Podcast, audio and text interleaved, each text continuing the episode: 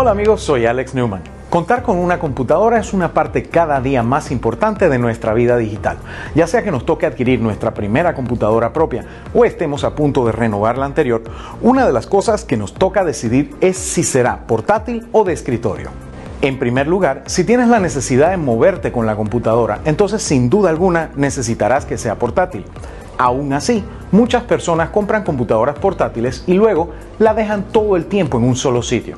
Por eso no está de más que te lo preguntes. Si lo que necesitas hacer fuera de tu casa u oficina no amerita una computadora completa, el presupuesto que gastas en una laptop podría alcanzar para una computadora de escritorio y un tablet económico, de modo que tengas lo mejor de ambos mundos. En segundo lugar, te toca tomar en cuenta que los equipos de escritorio son casi siempre modulares, es decir, puedes cambiar fácilmente la pantalla, el teclado, el ratón y los demás accesorios. Con un equipo portátil, estas opciones son mucho más limitadas. Asimismo, los equipos de escritorio tienen mayor posibilidad de expansión interna, ya sea memoria, disco, CPU o tarjeta gráfica.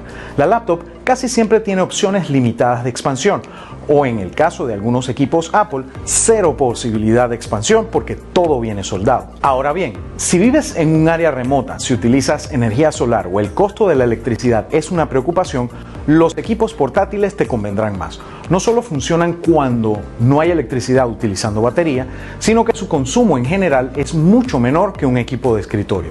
Si te llegas a decidir por una laptop, no está de más que verifiques los comentarios que hayas recibido en diferentes sitios web. Si es una computadora de escritorio de marca, puedes hacer lo mismo.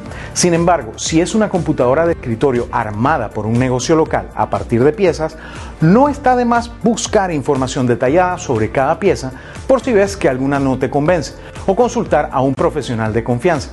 Si te queda alguna duda, déjanos saber en nuestras redes sociales y con gusto te aconsejamos. ¿Cómo te fue con tu última adquisición? ¿Qué es lo primero que haces cuando la sacas de su caja? Cuéntanos en redes sociales arroba vida digital y arroba revolución TV y déjanos saber qué temas te gustaría que tocáramos en una próxima entrega.